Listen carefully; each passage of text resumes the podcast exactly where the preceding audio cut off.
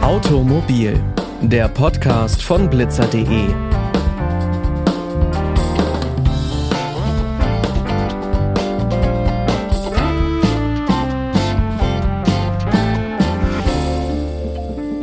Und damit hi und herzlich willkommen zu dieser neuen Folge. Heute mit mir, Clara Fröhlich, und ich freue mich, dass ihr dabei seid. Wer Urlaub im Ausland macht, möchte vor Ort flexibel sein und da bietet es sich in vielen Fällen an, ein Auto zu mieten. Dafür braucht man natürlich einen Führerschein, doch in einigen Ländern reicht der EU-Führerschein nicht aus, um Auto zu fahren. Reisende benötigen ein Zusatzdokument, den internationalen Führerschein. Und dieses Dokument, das muss beantragt werden. Wie das funktioniert und für welche Länder man einen internationalen Führerschein braucht, wie lange der gültig ist, über all das spreche ich heute in dieser Folge mit Felix Müller-Baumgarten. Er ist Fachgebietsleiter für Verkehrsrecht und Fachanwalt für Verkehrsrecht beim Autoclub Europa e.V., kurz ACE. Herzlich willkommen, Herr Müller-Baumgarten. Hallo. Vielen Dank für die Einladung. Es freut mich sehr, dass ich hier sein darf. Können Sie einfach noch mal ganz kurz vorab erklären, woher kommt Ihre Expertise eigentlich in dem Gebiet? Ja, ich bin seit Jahren eigentlich spezialisiert aufs Verkehrsrecht und auch die Führerscheinangelegenheiten gehören mit dazu. Das heißt, ich äh, mache eigentlich praktisch kaum was anderes, als mich um alles zu kümmern, was irgendwie auf äh, den Straßen unterwegs ist, ob es zu Fuß ist, mit Fahrzeugen ist oder sonst wie. Das wird alles ins Verkehrsrecht und da ist dann meine Expertise begründet und das bringe ich gerne in den ACE, äh, meinem Arbeitgeber, ein. Vielen Dank. Okay. Zum Einstieg würde ich gerne wissen, warum gibt es denn überhaupt einen internationalen Führerschein? Genau, diese Vorschriften des internationalen Führerscheins sind schon viel älter. Das erste Abkommen ist schon von 1926. Ähm, erneuert wurde es dann 1968 nochmal. Es kommt aus einer Zeit, in der die nationalen Führerscheine alle anders aussahen. Und insofern konnten im Ausland man nicht wissen, wer nun für welche Berechtigung was äh, vorgesehen hatte. Und deswegen hat man diesen internationalen Führerschein äh, erschaffen und ein Abkommen von den anerkennenden Ländern getroffen, wo diese anerkannt werden. Verstehe ich das richtig, dass das also so ein bisschen eine Vereinheitlichung in einem etwas unterschiedlichen System, also dass es da auch darum ging, Klarheit zu schaffen? Genau, es ging halt darum, Klarheit zu schaffen. Man wollte äh, damit ermöglichen, dass auch die Autofahrer ihr eigenes Land verlassen konnten, ohne im Nachbarland oder aber noch weiter weg Probleme zu bekommen. Okay, und für jemanden, der sowas noch nie gesehen hat, wie sieht es aus? So wie es schon äh, die altertümliche äh, Vorschrift äh, vermuten lässt, sieht er ein wenig aus wie der alte graue Lappen, den vielleicht noch einige kennen. Es ist so ein kleines Büchlein im Format äh, eines Kfz-Scheins, in dem dann Eintragungen in verschiedener Sprache stehen. Okay, der ein oder andere entwickelt ja auch so einen sentimentalen Wert für so einen alten Lappen, aber darauf kommen wir später noch zurück. Ähm, wer, wer kann denn den beantragen, den internationalen Führerschein? Den internationalen Führerschein kann jeder beantragen, der im Besitz eines nationalen EU-Kartenführerscheins ist. Und angenommen, eine Reise ins Ausland steht bevor, wie finde ich denn jetzt erstmal überhaupt heraus, dass ich diesen Zusatz brauche? Genau, in der Regel sollte eigentlich der EU-Kartenführerschein reichen, man in das EU-Ausland äh, reist oder aber in die äh, Länder des äh, europäischen Wirtschaftsraums, die erkennen den EU-Kartenführerschein an und da gibt es keine Probleme. Aber wenn man etwas weiter äh, reisen möchte, braucht man eventuell einen internationalen Führerschein und das erkennt man entweder über die Seiten der ausländischen Vertretungen in Deutschland, dass man sich darüber informieren kann, welche Verkehrsregeln dort gelten und auch welche Führerscheinerfordernisse dort gelten oder aber äh, auch über das Auswärtige Amt mit den entsprechenden Auslandsvertretungen. Auch da gibt es Tipps. Aber auch die Automobilclubs haben auf ihren Seiten entsprechende Hinweise, so wie wir zum Beispiel im Rahmen des äh, unseres Reisebüros mit den Auslandstipps. Sich vor einer Reise umfangreich zu informieren über das Land, ähm, ist eigentlich eine gute Chance, dass man da irgendwie auch drauf stößt. So würde ich das jetzt verstehen. Richtig. Das mhm. empfiehlt sich immer, weil auch im europäischen Ausland äh, gelten teilweise andere Verkehrsregeln. Insofern lohnt sich immer ein Blick ins Internet oder aber auch äh, anders, wie was es für abweichende Regeln gibt. Ja, das spart sich ja auch so die eine oder andere Überraschung. Das ist ein guter Tipp.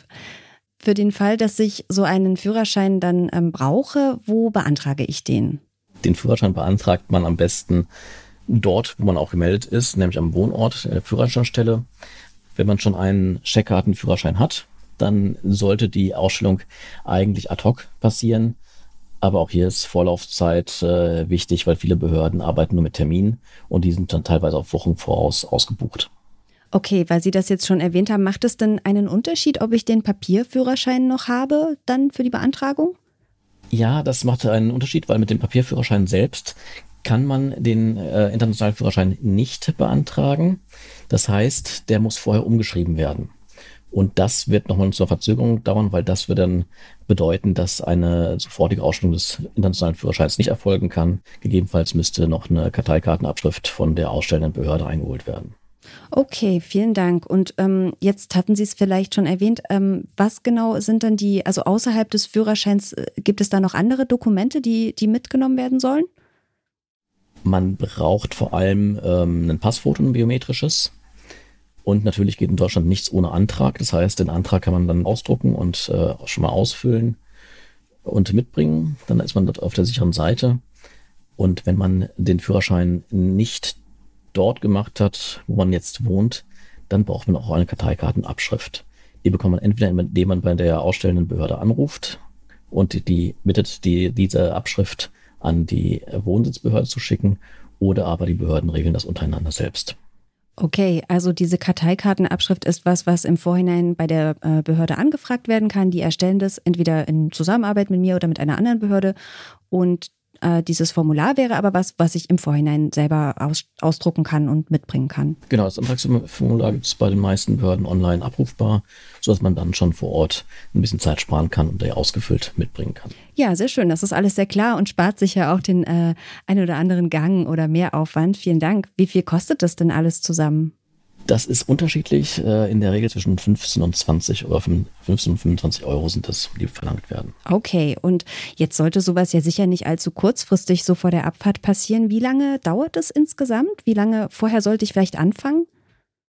Man sollte immer ein bisschen Zeit mit einplanen. Ganz einfach, weil äh, einige Behörden seit Corona nur noch mit Terminvereinbarungen äh, arbeiten und diese Termine dann auch Wochen ausgebucht sind.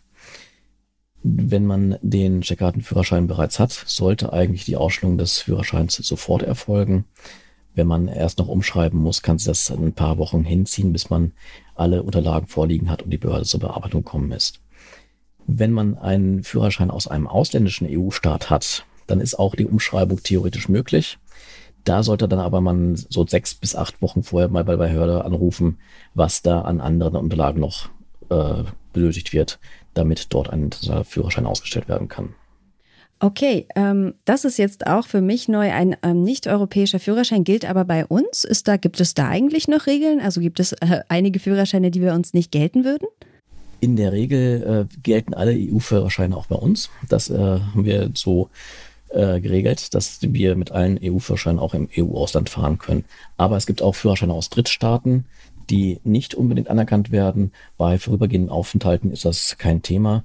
Touristen dürfen ihn nutzen, teilweise aber auch nur mit dem internationalen Führerschein. Aber es gibt auch äh, Länder, die anerkannt werden hier für die vorübergehende Nutzung.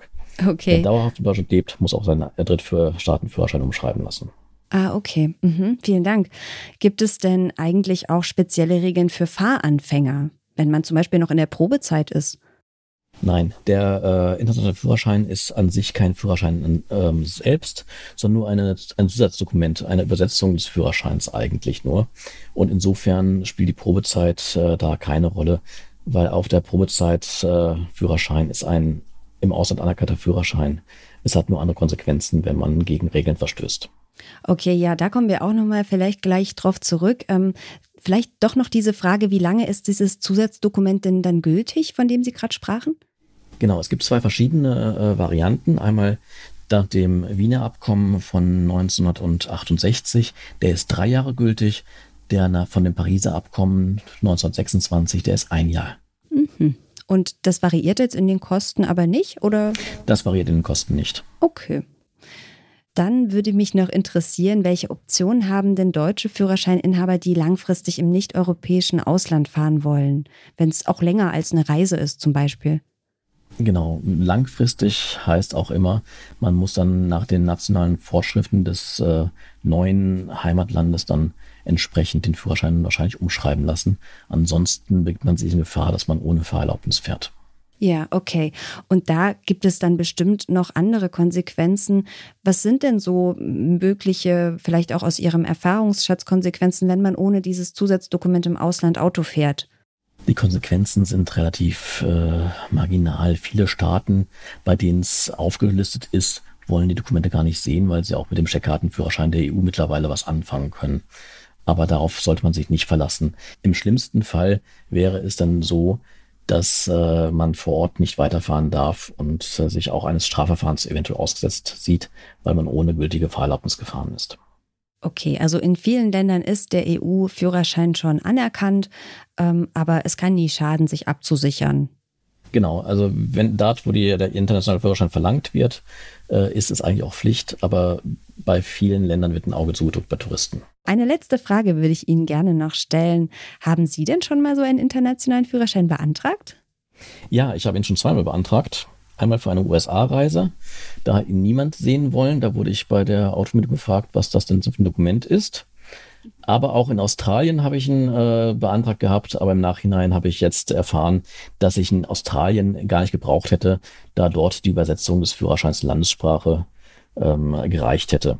Die Dame, die mir am Schalter gegenüber saß in Australien, Sydney im Büro, äh, die sprach sogar Deutsch, insofern war da die Übersetzung gar nicht erforderlich. Oh, wow, das ist ja der Service. Ja, man trifft auf Landsleute überall. Sehr schön. Also jetzt fühle ich mich auf jeden Fall für kommende Reisen abgesichert. Das hat mir auch viel äh, Informationen an die Hand gegeben. Vielen Dank dafür. Sehr gerne. Ich denke, wenn man noch Fragen hat, könnte man ja wahrscheinlich auch beim Autoclub Europa mal anfragen. Sie haben da bestimmt viele Angebote, oder? Natürlich, äh, wir haben auf unserer Reisebüroseite haben wir viele Informationen zum Ausland und auch zu abweichenden Verkehrsregeln. Aber auch die gesamte Reise kann man natürlich auch gleich da buchen. Ne? Ja, schön, wunderbar. Vielen Dank, Herr Müller-Baumgarten, Sehr für gerne. das Gespräch. Vielen Dank für die Einladung. In manchen Ländern ist zum europäischen Führerschein ein Zusatzdokument nötig, der internationale Führerschein. Wie er beantragt werden kann und was dabei zu beachten ist, hat der Fachgebietsleiter für Verkehrsrecht vom Autoclub Europa, dem ACE, Felix Müller-Baumgarten erklärt. Alle Folgen von Automobil findet ihr auf der Webseite blitzer.de. Ich empfehle euch, in die letzte Folge reinzuhören mit dem Chemiker Prof. Dr. Maximilian Fichtner vom Helmholtz-Institut Ulm für elektrochemische Energiespeicherung sprechen wir über den Stand von Batterien für E-Autos.